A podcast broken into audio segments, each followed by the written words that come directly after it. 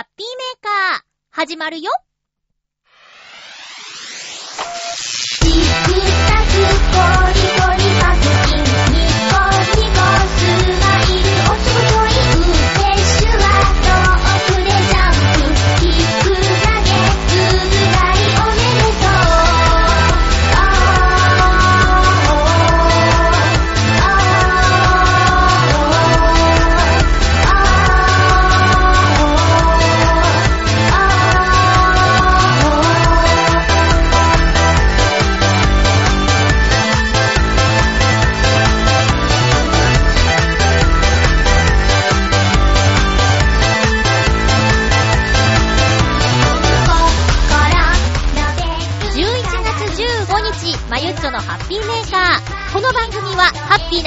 を一緒に過ごしましょうというコンセプトのもと、ちょわへよ .com のサポートでお届けしております。なんだか寒かったり、ポカポカ暖かかったり、体調崩しちゃいそうですけど、皆さんいかがお過ごしでしょうか？今日もハッピーメーカー、最後まで1時間よろしくお願いします。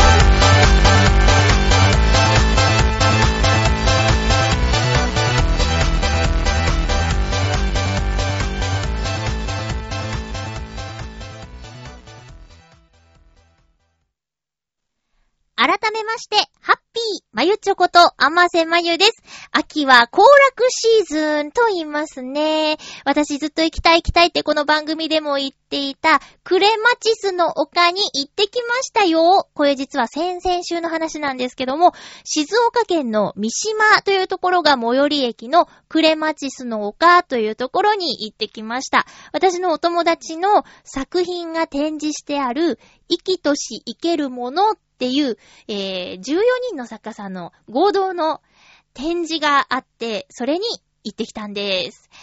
展示はもう結構前から何ヶ月もやっていて、今月の終わりにもう終わってしまうイベントで、えー、ギリギリになってしまいましたが、無事行くことができました。結果、とてもいいタイミング、私の大好きな秋、少し紅葉している木々の元にあるクレマチスの丘に行くことができました。行ったのはね、11月3日だったかな祝日だったんですけども、結構お客さんいて、子供から大人まで楽しめるような内容でした。えーっとね、大体あの、美術の展示物って、作品の横に作者さんの、えー紹介文、何年どこどこで生まれて、どんな賞を取って、とか、今どんなことに気をつけながら展示作ってます、みたいなことが書いてある、えー紙というか、パネルが貼ってあるんですけど、その横に、子供向けの優しい文章、振り仮名付きの文章で、えーこの作品のこういうところを見て、こういうところはどう思うかなみたいな質問が書いてあるんですけど、それがね、見やすくて、なんだかんだ言って美術って、まあ、はっきりわかるとかじゃなくて、感覚感じるものでしょ。で、それのヒントが書いてあるって、大人の私たちにとってもすごくその作品を見る上でのヒントになるんですよ。なんか、知ったかぶりとかしたくないから、わかんないものはわかんないし、何も感じないものは感じないっていうスタイルなんだけど、そういうなんか芸術作品を見るときに。でも、そうやって子供にわかりやすいメッセージが書いてあると、あ、そうか、そういう風に見ると、これは楽しめるんだなぁ、なんていうのが、えー、わかりやすくなって、ちょっと安心して見ることができる展示でした。クレマチスの丘っていうところにはですね、えー自然の中に美術作品があるっていう展示スタイルで、もちろん屋内もあるんだけど、屋外にもいろいろな彫刻があったりとかしてね、えーなんか楽しみながら、触りながら見ることができる、うん、展示でしたよ。な、中には触っちゃいけない展示物もあるんですけどね。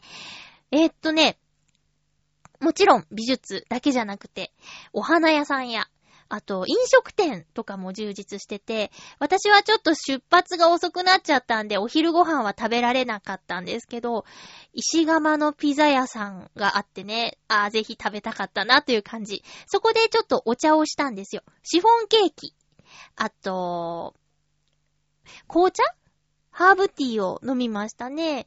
で、ジェラートがあって、クレマチスっていうのはお花の名前みたいなんですけど、その香りがするブドウのジェラートっていうことで食べてみたらね、かなりクレマチスが強くって、ブドウがね、どっか行っちゃうぐらいクレマチス強かったです。まあ、とにかく、あの、午後の日差しがいっぱい入り込むガラスの大きなカフェで、えーレストランでお茶をしましたけどね、なんか贅沢でしたよ。でね、今回はね、いろいろな、えー行きさ、行き方があったんですよ。例えば、えっと、小田原まで東京から新幹線で行く方法だと、1時間半ぐらいで着くし、JR を乗り継いで行くと2時間ちょっとで着くし、で、一番安いルート、小田急線使うと3時間ぐらいかかるんだけど、すごく安く行けるっていう、えープランがあってね、一緒に行った子が安いプランで行きましょうということで、えー3時間ぐらいかけて三島まで行ったんですけど、3時間って新幹線で岡山にもうすぐで着くよなっていうぐらいの 時間だなと。電車で長旅をしました。ある乗り継ぎの駅と駅の間と1時間半乗りっぱなしっていう時間があってね、もう寝ましたね。仮眠が取れました。うん。まあまあでもね、その、電車の時間も景色をね、楽しむこともできるし、私寝ちゃったけど、帰りは真っ暗だったからね、行きは割と見てたんですけど、海だーなんつって見てたんですけどね、静岡までそういえば行ったのに、日帰りってもったいなかったなーって思いました。展示してる子にね、あの、何かおすすめの食べ物とか、その近くにあるって聞いたら、有名なうなぎ屋さんがあるよっていうことで、調べてみたらね、割とお高かったんですよ。ただ、その、クレマチスの丘に行った後、匠の館を、何回目の放送かな聞いてたらね、えっと、三島といえばうなぎって話をちょうどしてて、あ、そんな名物だったんなら、ちょっとお高くても食べればよかったって後で後悔しちゃいました。でもタイミングよく、たくみさんが三島の話してたんで、ちょっと面白かったですけどね。えー、クレマチスの丘で開催している、生きとし行けるもの展。まだもう少し期間があるみたいです。ちょっと今、えー、調べてみようかな。調べとけっちゅう話ですよね。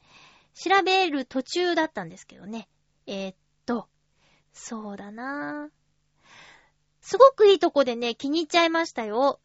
ただ、今回のお友達の展示がなければ、知らない場所だったからさ、行けてよかったなーって思いました。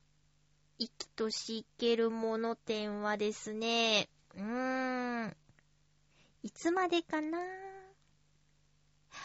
イメージで言うと、箱根彫刻の森美術館にちょっと近いかもって思いましたよ。うん。箱根彫刻の森美術館のある駅もね、越えて行ったんですけどね。生きとし行けるもの展は、ん？もう終わっちゃったのかな？ひどい。ひどいね。えー、っとね、よいしょ。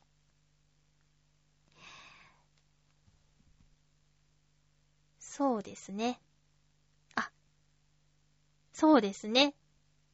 終わってますね。ごめん、ごめんなさい。あれ？いつまでだったんだろう本当にギリギリだったんだなもしちょっと情報に間違いがあったら、またお話しさせていただきます。あれ？もうちょっとやってると思ったんだけどなぁすいませんでした。えっと、そしてもう一つ。これ先週の話なんですけど、富士急ハイランドに行ってきました。これは山梨県にありまして、富士山のふもとにある絶叫マシーンが有名な遊園地ですね。ここにですね、4人で行ってきました。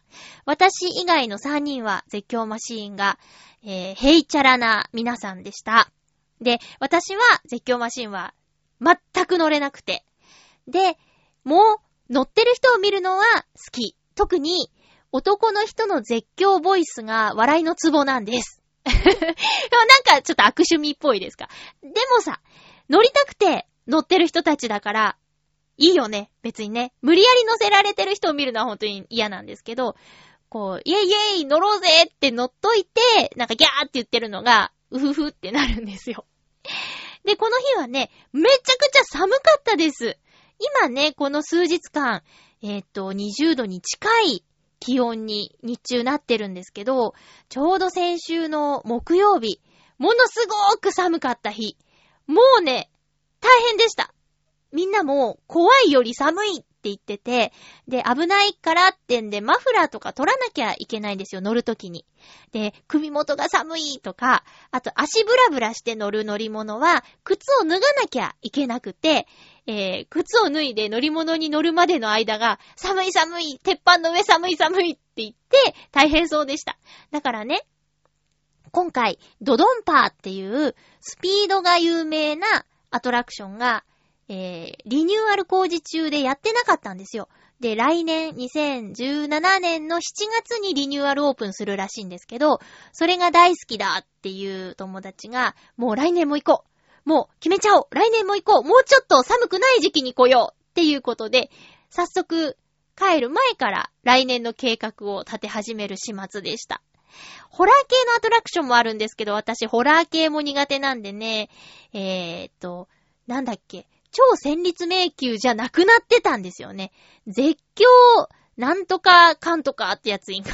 ひどい。名前出てこない。ひどいね。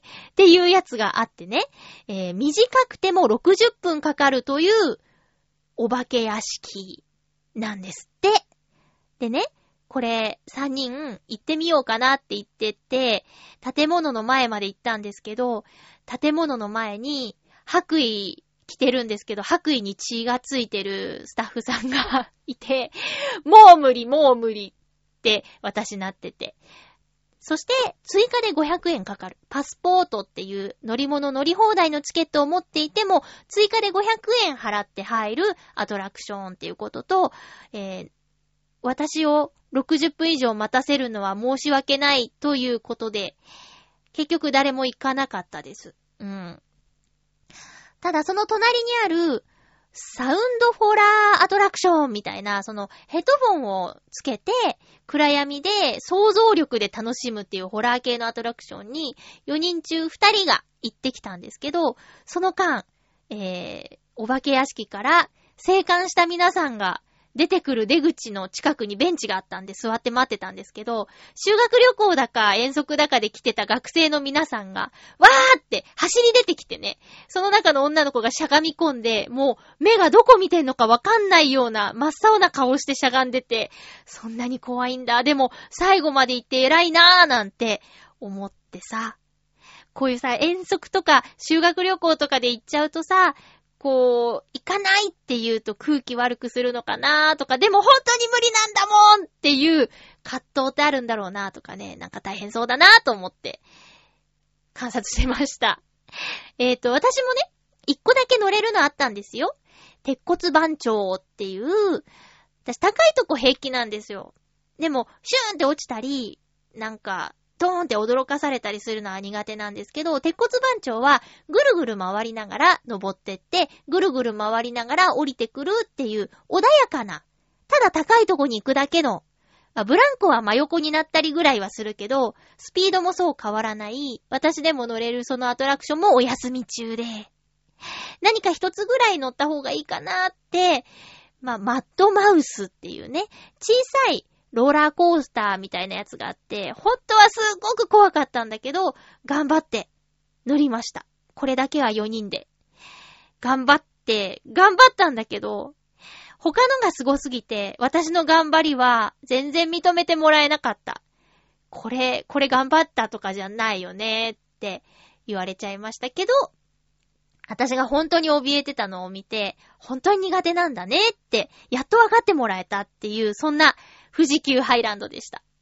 富士急ハイランド、山梨県に行ったらやっぱり富士宮焼きそばを食べるべきですよね。ご当地のグルメを。もちもちで美味しかったです。あの、焼きそばには、マヨネーズをかけたいという友達もいたんだけど、富士宮焼きそばには、マヨネーズをかけないらしいですね。鰹節の粉がかかってましたよ。うん。美味しかったけどね、すごく。とにかく寒くって。で、帰りにね、中の一人がね、みんなで食べようぜって言って、炙りベーコン、厚焼きの炙りベーコンをね、みんなにおごってくれたんですけど、ハフハフして美味しかったです。楽しかった。私ね、浦安っていう千葉県の浦安市に住んでるんですけど、そのすぐ近くの駅、西船橋っていうところから直通のバスが出てるんですよ、富士急ハイランドまで。往復とチケット代込み込みで8300円っていうことで、えー、行きも帰りも運んでもらって、チケットもついてて、すごくお手頃だなって。だから、行きたいと思えば、割と簡単に行けちゃうなーなんてね、ことも言ってましたよ。乗り物に乗れる人たちは、スカッとしたって、寒かったけど楽しかったって言って満足してたんでよかったなと思いました。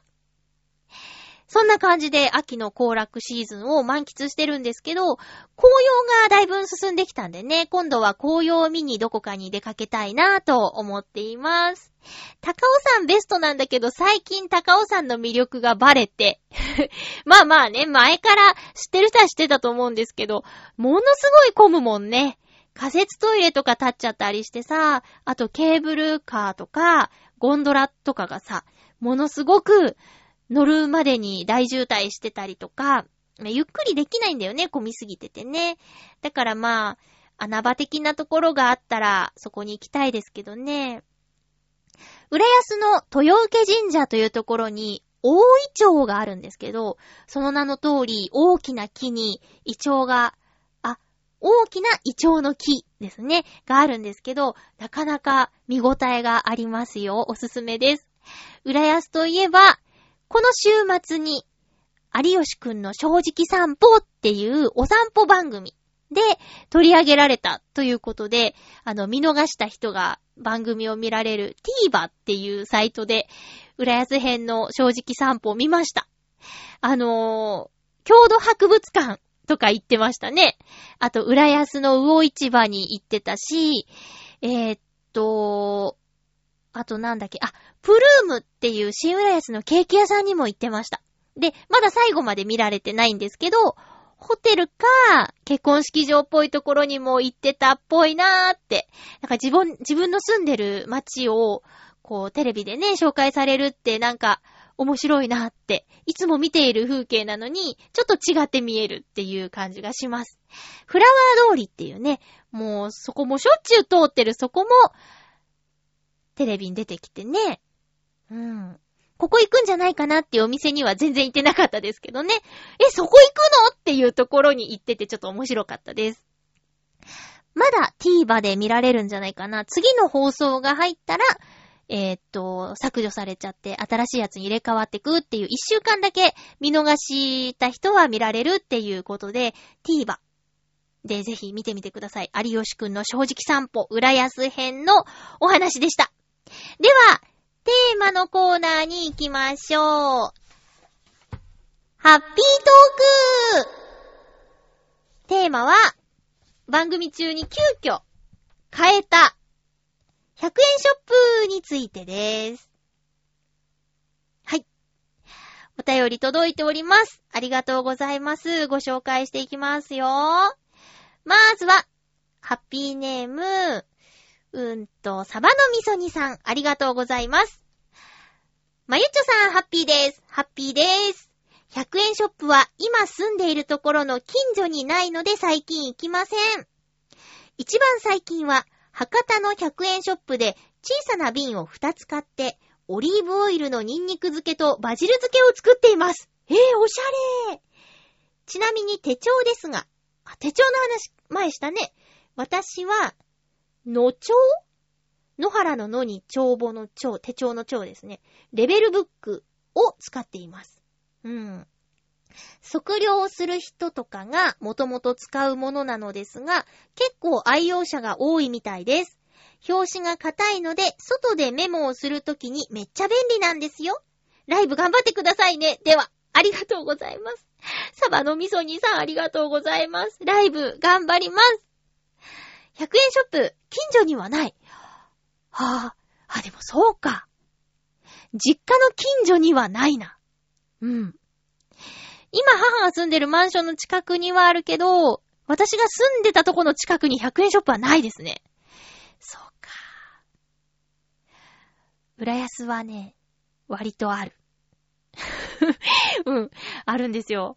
100円ローソンってやつとね、あとキャンドゥーとね、あと、ダイソーとね、セリア。あ、ほとんどあるね。うん。ダイソーとセリアは新浦安にあって、キャンドゥは浦安駅前にあって、100円ローソンはね、ポツポツある。そんな感じ。あ、そうなんですね。サバの味噌煮さん。おしゃれ何？料理とか結構作るんですか？ニンニクの？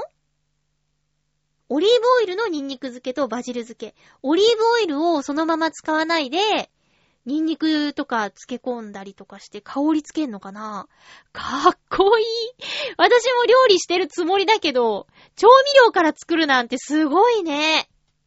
へぇ100円ショップって、そう、瓶とかね、なんか、これ100円でいいんすか？みたいな感じのもの売ってるもんね。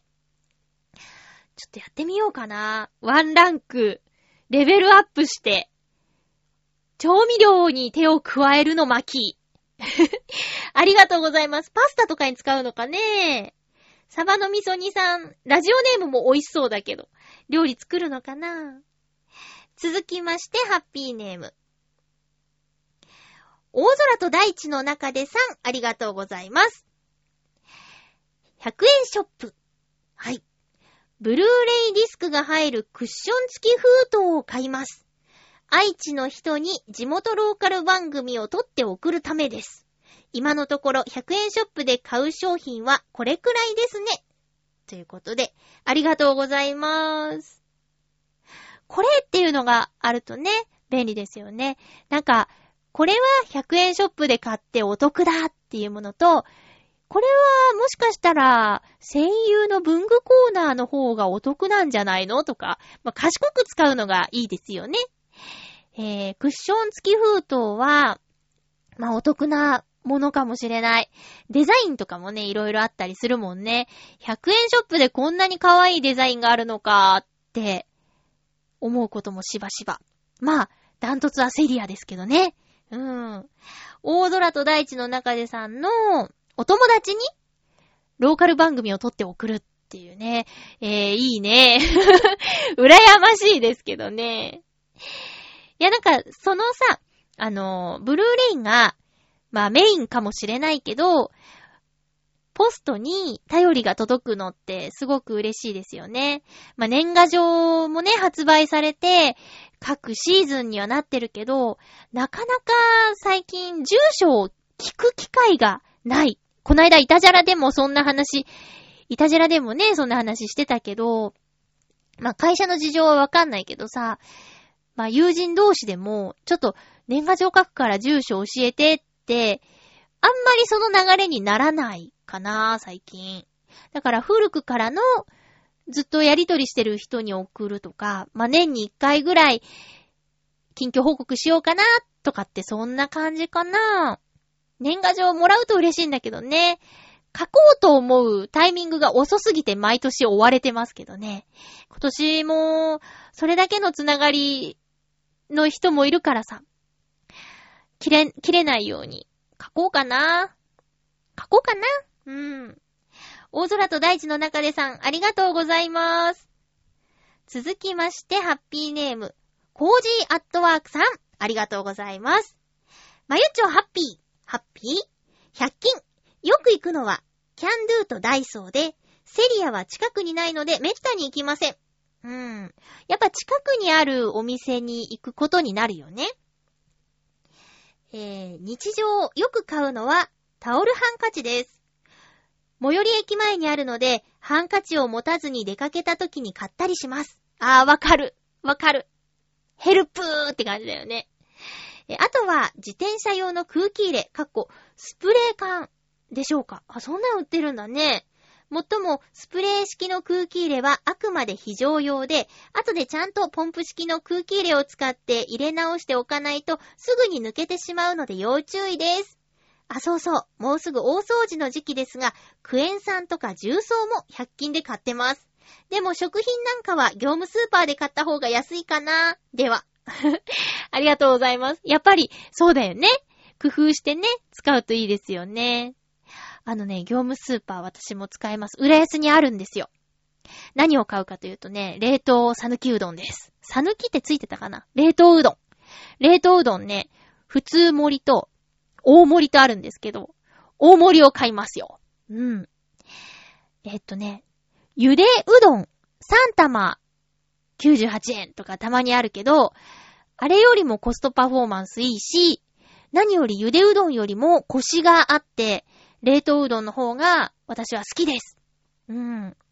業務スーパーね、使います。100円ショップではないですけど、どっちがお得かなって考えたときに、そうね、そっちのがいい時も多々ありますね。スプレー缶空気入れの、それ見たことないや。あまりね、自分の興味のないジャンルのところには足を踏み入れないですからね。スプレー缶で入れた空気は抜けやすいとかあるの？空気入れポンプ式のやつの方が持ちがいいとかあるの？不思議だね。そういうのあるのか。面白い。私もこの間重曹を100円ショップで買いまして、お風呂ピッカピカにしました。今度ね、換気扇をやっつけたいんですよ。今まで料理してなかったけど、最近やってるからきっとギトギトなんだろうな。大掃除ね。大掃除したいね。この暖かい時期のうちにね。寒いと体動かないからやだやだ夜勤が厳しい季節になってきました。もうね、もう冬支度して挑もうと思ってた矢先、気温が戻る。暑いなんてね。うまくいかないもんですよ。コージーアトワークさん、ありがとうございました。続きまして、ハッピーネーム、フクロウのキスさん、ありがとうございます。まゆちょさん皆様、ハッピー、ハッピー？今回のテーマ、100円ショップについて、私の場合、乾電池とプリンターの用紙を購入しますが、それ以外の利用はありませんね。話が広がらなくて申し訳ないです。それでは。いや、私が広げましょう。それこそ、あのー料理をするようになって、ガスコンロに電池入れるところがついてるんですけど、知ってます？そこの電池が切れちゃうとガスがつかなくなるんですよ。で、もうすぐ切れますよサインで赤いランプがつくんですけど、その時に100円ショップで緊急で電池買ったんです。そしたらね、やっぱり100均の電池って若干持ちが悪い気がするんですよね。だからこの間電気屋さんで良さげな電池を買いました。コンロにはね、単二を入れるんですよ。太いやつ。うん。でね、めったに使わない、コンロ以外で使わない。だいたい単4か単3を使うことが多いじゃないですか。リモコンとかね、カメラとかに入れたりするのは単4か単3ですよね。単2みたいな。単2どうしようって。でも、急に切れるからさ。まあ、予告はあるんだけど、もうちょっと大丈夫、もうちょっと大丈夫って言ってたら、急に使えなくなったりするからね。うん。プリンター用紙？プリンター用紙100円ショップで買うの？緊急で必要な時かなこれも、だいたい声優で買いますね。えっと、500枚で、300円ぐらい？うん。あ、けどあれね、なんか、いい紙と並べると、ちょっと劣って見えるのが、その安いコピー用紙。なんか色が違ったり、手触りが違ったりするんですよ。で、私、結構ナレーション原稿を、あの、持って帰るので、まあ、貯めてはないんですけど、いいコピー用紙での原稿は雨に濡れても滲まないとか、インクのせいもあるのかな紙とインク両方かなそういうので、紙の違い結構感じることあるんですよね。いい紙と並べちゃうと、安いのはやっぱり基板で見えたりとか、します。うん。他に使わないって、ちょっと不思議。もう、乾電池コーナーと、用紙コーナーにしか行かない感じなんですかね。私はね、もう結構使いますよ。えー、っとね、コンビニとか、あ、スーパーはさておき、コンビニではペットボトルのドリンクはほとんど買わないですね。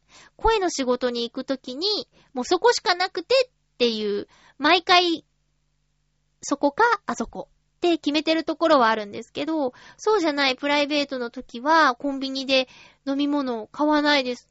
だいたい100円ローソンに新しい新発売のドリンクも108円で売ってたりするからさ、なんか、あ、50円ぐらい違うんかと思ったら、100円ローソンで買っちゃうよね。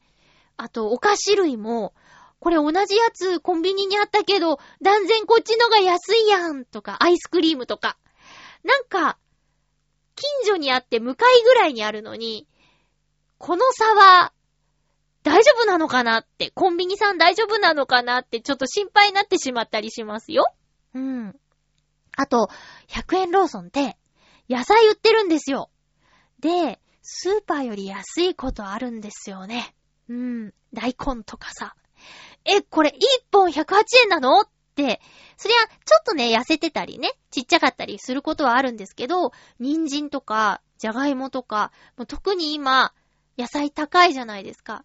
だからね、100円ローソンによって、スーパー行って、両方にあったら、100円ローソンで買ったりします。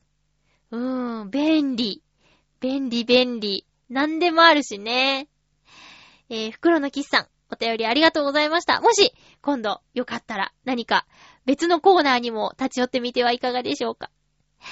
100円ショップは、そう、私はシーラヤスのセリアさんをよく使うんですけど、もうね、テンション上がります。いつだったかね、就職したての友達が、ストレスが溜まった時には、文房具コーナー行って、シールを買いまくるって言ってたの。で、その時に、安くて可愛くて使えるからストレス解消になるんだって言ってた。買い物をするんだって。ストレス解消になるから買い物をする。で、しかも、使えるからシールを買うんだって言ってたんだけど、セリアで、こう、カゴいっぱい買い物したところで、1000円ちょっととか、まあ、2000円にならないぐらい、こんもり、こんもりカゴにあるのに、そんなもんで済むっていうね、のがなんか、買い物したって感じを安く味わえて。で、しかも、すごく使える品物が結構あるんですよ。今ね、私がすごくお世話になってるのが、私、あの、歩き方が汚いんですよ。なんて言ったらいいの？うーん、外側に重心がいっちゃうから、ガニ股とか、横脚とか、になっちゃうんですよね。で、そのための、それを強制するための中敷き、靴の中敷きを売ってて、内側に体重が行くように、ちょっと斜めになってる中敷きがあってね。で、通常よりも40%傾きを強くしましたっていうやつが、すごく良くて、まあ、いつもと違う歩き方をするから筋肉痛にはなるんですけど、いつもより自然に内側に体重が行くように歩けてるんですよ。靴の裏を見るとね、わかりやすい。いつもは外側が削れてしまうのに、靴の内側が削れたり、す、えー、で、に角度がついちゃってるものに関しては、いつもと違うところに重心が行くから、なんか、もうちょっと靴を長く履けるんじゃないかとかね。そういう使えるものもある。あと、消耗品。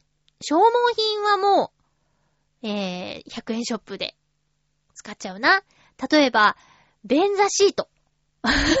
すごく生活習するよね。えー、便座シートって、あのー、布でできたやつを便座に引っ掛けるのって結構大変じゃないですか。で、外して洗って、またつけてとか。じゃなくて、なんか貼るタイプのやつがあるんですよ。私、あの、音便座できるんですけど、節約でコンセント切ってるんですよね。うん。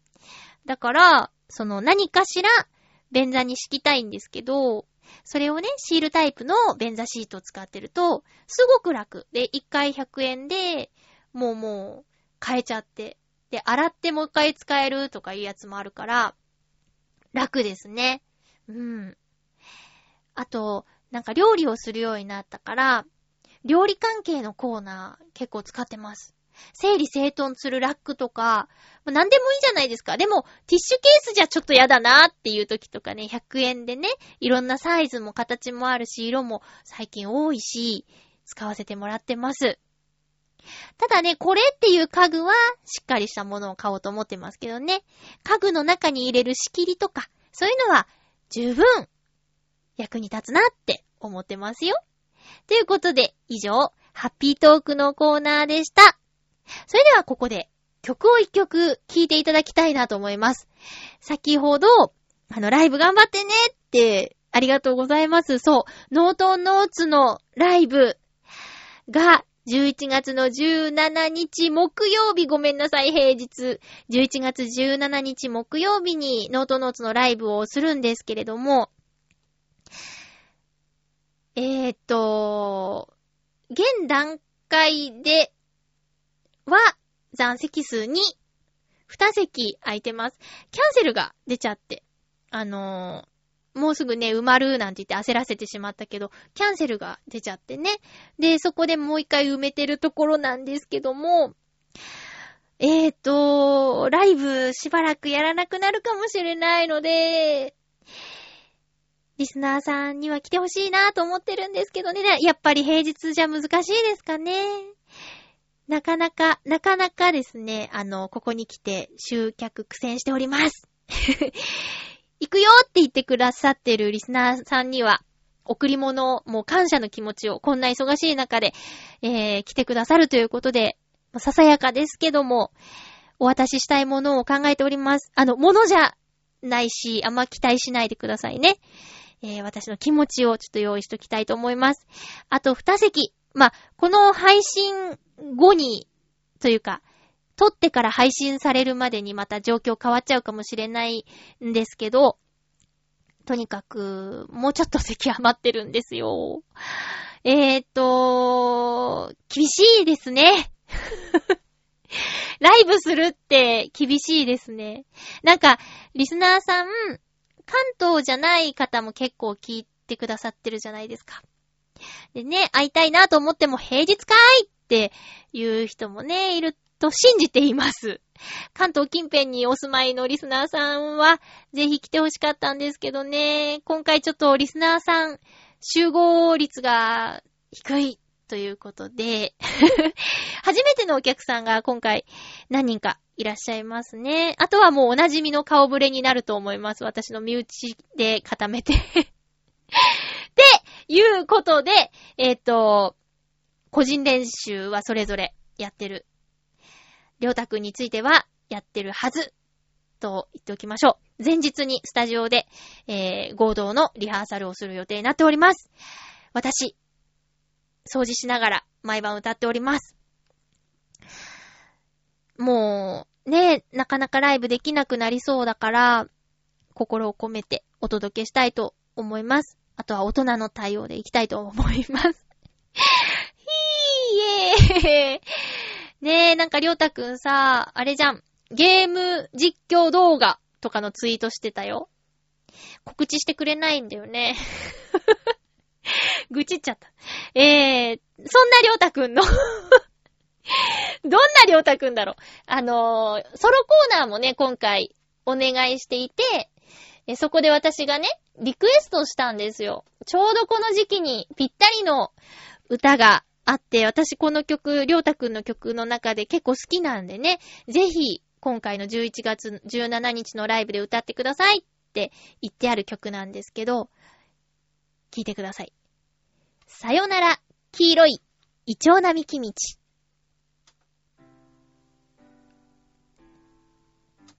ちょっと待って、繋がってなかった。ごめんなさい。あ、ごめんごめんごめんごめん。ビーチちょっと。はい、すいません。もう一回、もとい。りょうたくんの好きな、私がりょうたくんの曲の中で好きな曲です。さよなら黄色いイチョウ並木道。あ。どうぞ。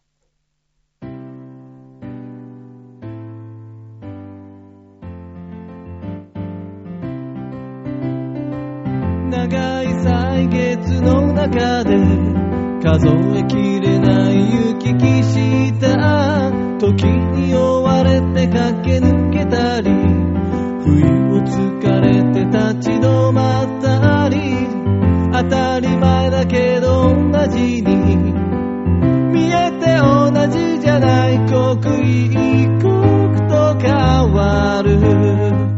この道を今一歩進んでみては振り返る。さよなら。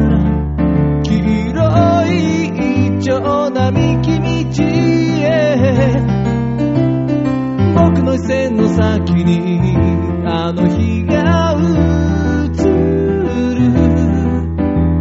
心通わぬ日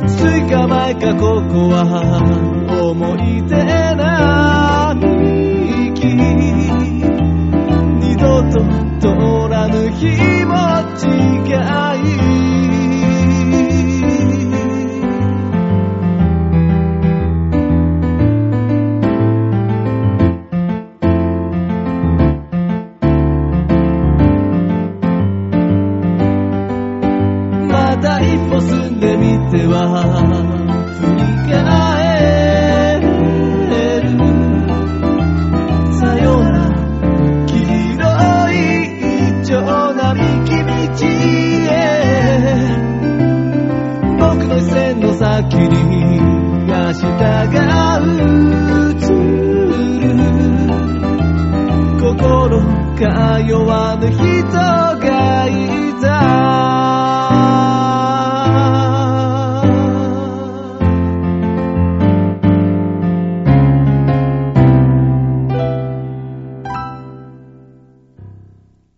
伊藤良太くんのさよなら黄色いイチョウ並木道でした。いい歌。一歩すん、ん？一歩進んでみては、振り返る。ええ声よね。ハモリンのところも高いけど、ライブではね、ハモリンは聞けないですけどね。アルバムリサイクルに入っておりますよ。アマゾンで発売中でーす。あ、そうだ。初音ミクちゃんのアルバムの2枚目も作ったそうなので、ぜひ、ゲットしてみてくださいね。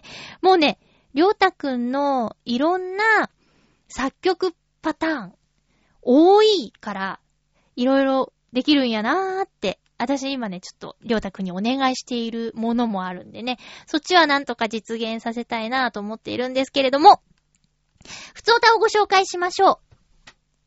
曲の前にちょっとバタバタしちゃってごめんなさいね。変な音もしちゃったし、申し訳なかった。お便りです。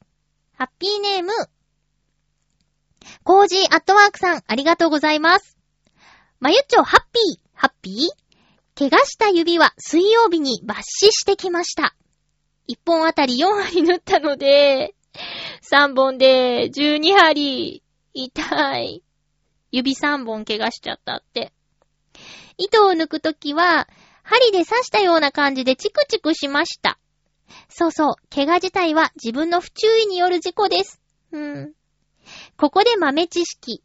病院に行くような怪我をした場合、傷には消毒液などは使わず、水道水で洗浄して、ガーゼや絆創膏で押さえた状態で病院へ行くのがいいそうです。アルコールなどを傷口に使うと、傷ついた組織をさらに痛めてしまうことがあるのだとか。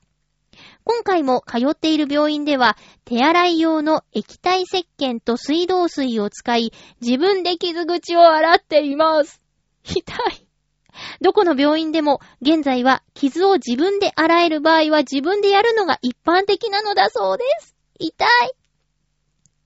で、怪我の経過ですが、糸は抜いたものの、まだ傷は治っていないので、最低あと1週間はかかるそうです。うーん、うーん。では、ということで、痛いメールでした。ぐー。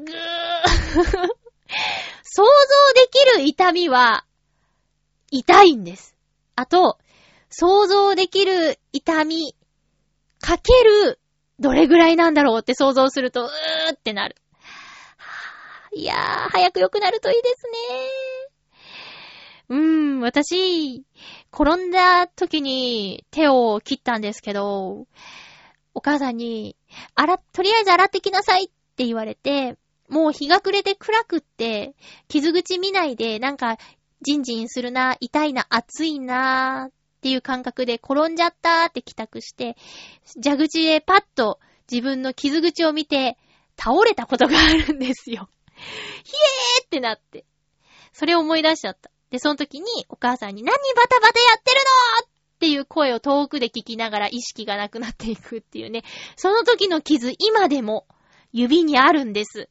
ライブでお会いしたリスナーさんにはお見せしますね。そんな、もうもう、あの、グロくはないですよ。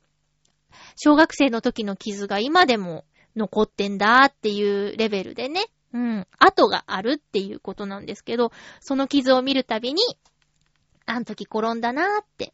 まあ、い、すごく深い傷だったってことだよね。うん。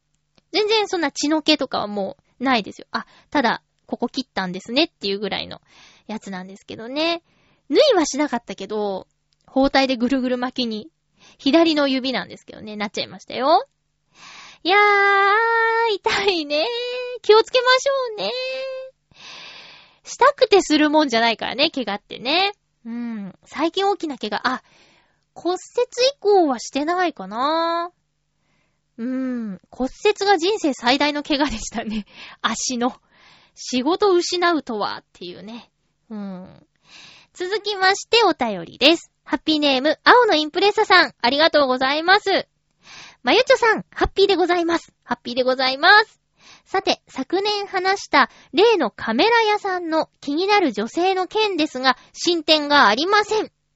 なかなか世間話はできませんなぁ。撮影した写真のお話はできるんですが、世間話はちょっとね。いい手があればいいのですがね。ということです。ありがとうございます。私、写真の話は世間話だと思うんだけどな。なんていうか、それより手前って、あ、こちらお預かりしておりました。お写真です。間違いないですか？あ、はい。お会計1500円です。あ、じゃあ2000円で。あ、はい。じゃあ500円のお返しです。ありがとうございました。が、まず、まずだと思うの。でも、写真の話してるってことは、その先進んでるよね。って思うんですけど、皆さんいかがですか？どう思います？私進んでると思うんだけどな。ただのこのお会計のやりとり、業務的なやりとりだけじゃなくて、まあ、写真のどんな話してるかは知らないですけど、これどこで撮、ったんですよ。へえ、すごい綺麗ですね。っていうのは、世間話レベルだと思う。写真の話以外がしたいっていうのは、うーん、まあ、ある、あるでしょうが、でも、一番得意分野でしょ？青のインプレッサさんの。だったら、それでしばらくいいんじゃないかなっていうか、一年以上思い続けてるっていうのがまた、一途ですね。うーん。まあ、そうだな急に行くと、もうこのご時世さ、ちょっといろいろとね、あるから。まあ、怖いって思われたらもう、ダメだから。難しいですよね。私のね、知り合いがね、こう、告白をしたら、会社の上司にチクられたみたいなね、ことありまして、それってどうなのって思っちゃいましたけどね。うーん。前からその人を好きで告白したら、ねえ、大ごとになったっていうね。ちょ、もう難しい。恋愛も難しいっていう、昨今。もう、なんか大変だよね。便利な世の中なはずなのにさ、なんかそっちの人間関係づくりが、難しく難しくなってるっていうのがもうなんとも、なんとも、にんともかんとも、うんともすんともって感じですよね。いや、青のインプレッサさんには、じわりと頑張ってほしいんだけど、手があれば、何か手が、うーん、きっかけね、なんだろうね。いやー、もう、いや、彼女のことも知らないし、どう、なんて言ったらいいのかな。時を待てということですかね。ドラマや映画みたいにさ、何か彼女がさ、悪党に襲われててさ、それを颯爽と助けるとかさ、そういうのが巡ってくればいいんですけどね。かっこよく守るとかさ。そんなのあんまりリアルじゃないもんね。役に立てず申し訳ない。とにかく焦るなってことですね。今のこのさ、写真の話すらできなくなるよりはいいかな、とか。うーん。あとはもう、終わってもしょうがない覚悟で、手紙を渡すからね。いやー、ちょっと、だ、だから、彼女の立場になって考えるってことかな。じゃあ、もし自分がお店の人で、よく知らない、まあお客さん、レベルの人から、愛の告白を受けるだとか、一度ちょっと、お話がしたいですって言われたら、どう感じるかっていう風に考えたら、まあ動けなくなるよね。動けなくなっちゃうよね。だって自分がされたらちょっと、ちょっとえってなるもんね。よく知らない人からそういうことがあると、ふふ難しいね。運かな？運だよね。難しいね。うーん。悩んじゃった。えー、まあ、青のインプレッサーさんお便りありがとうございます。焦らず、焦らず、彼女のことを一番に考えて行動してくださいね。あんまり時間ないのですが、今週のおすすめの一本。もう最近、映画がセル化、レンタル化されるのが本当に早いなって思うんですけど、デッドプールがもうレンタルショップに並んでおります。字幕で映画館で見たので、すが、えっ、と、吹き替えで見たいなと思いまして、レンタルして借りてきました。あ、レンタルして借りてきましたって一緒か。レンタルしてきました。え、なぜ、吹き替えで見たかったかというと、北へダイヤモンドダストドロップスで、前話に登場した、旅人の声をしていたカセさんが、デッドプール主役の役をやっているのです。皆さんおなじみ、カセさんですよ。カセさんです。あのね、まあ、あの、デッドプールは、キックアスのような感じだと思っていただければ良いかと。えー私、グロいの苦手です。人が死ぬシーンも苦手ですが、キックアスは、ストーリー、メッセージが大好きなので、あれは相当グロいですけど、キックアス、私買って持っちゃってます。持ってます。で、これおすすめって友達に貸すと、え、まゆちょこんなん苦手じゃなかったっけ？って言われるんだけど、まあ、下ネタもあるし、グロいシーンもあるけど、すごく真面目で弱っちいのに、曲がったことが許せなくて頑張っちゃうっていう主人公が大好きで、キックアス好きなんですよ。うん。で、そんな感じでデッドプールも、あの、マーベルの作品らしいですけどもね。だから、えーっと、マーベル？合ってる？マーベル？うん、そうそう。えーっと、X メンとか、あの、アイアマンとか、キャプテンアメリカとか、マイティーソーとか、ああいう感じのレーベルなんですけど。えとにかく、ラブなんですよね。ラブストーリー。主人公、デッドプールの行動が、もう一貫している。目的がはっきりしている。デッドプールになる前のキャラクターも素晴らしい。ということで。とにかくグロい。ですが、おすすめです。本当にね、久しぶりに見たけど、油断してた。そうだったグロいんだったって。あ、こ、これ結構グロいっていうのがありました。あと、デッドプールを見たから、X メンを見ようと思ったんですけど、今回 X メンを見てからのデッドプールは、笑えるシーンが増えてました。あ、そうか。映画館で見たとき、ここ意味がわからなかったけど、X メンを見た今なら、ここ面白いっていうシーンが増えてて、すごく、なんか得した気分になりましたよ。ということで、今週のおすすめの一本は、デッドプールでした。好きですね。うん。えー、っと、次回の予告なんですが、次回は11月の22日の放送を11月の20日にする予定です。スケジュールの都合で前後する可能性があります。お便りが間に合わなかった際には申し訳ございません。ということでご了承ください。テーマは、前回やろうと思ってたやつ。乾燥。乾燥です。空気が乾燥してますよね。乾燥して困ること、乾燥して嬉しいこと、あと乾燥のために対策していることなどなど、テーマ乾燥でお願いいたします。ライブに来てくれた方は、ライブの感想もお待ちしております。これ狙ったわけじゃないですからね。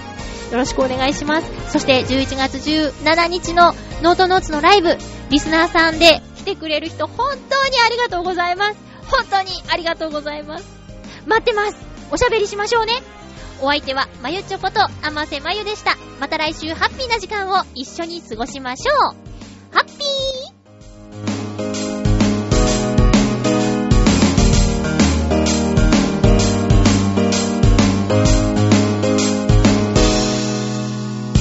長い支度でつまら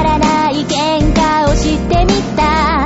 どちらっていいなんて思ってないよいつも冬のせいなんだと勝手な想像してると君の目で気づくよ僕のためだって。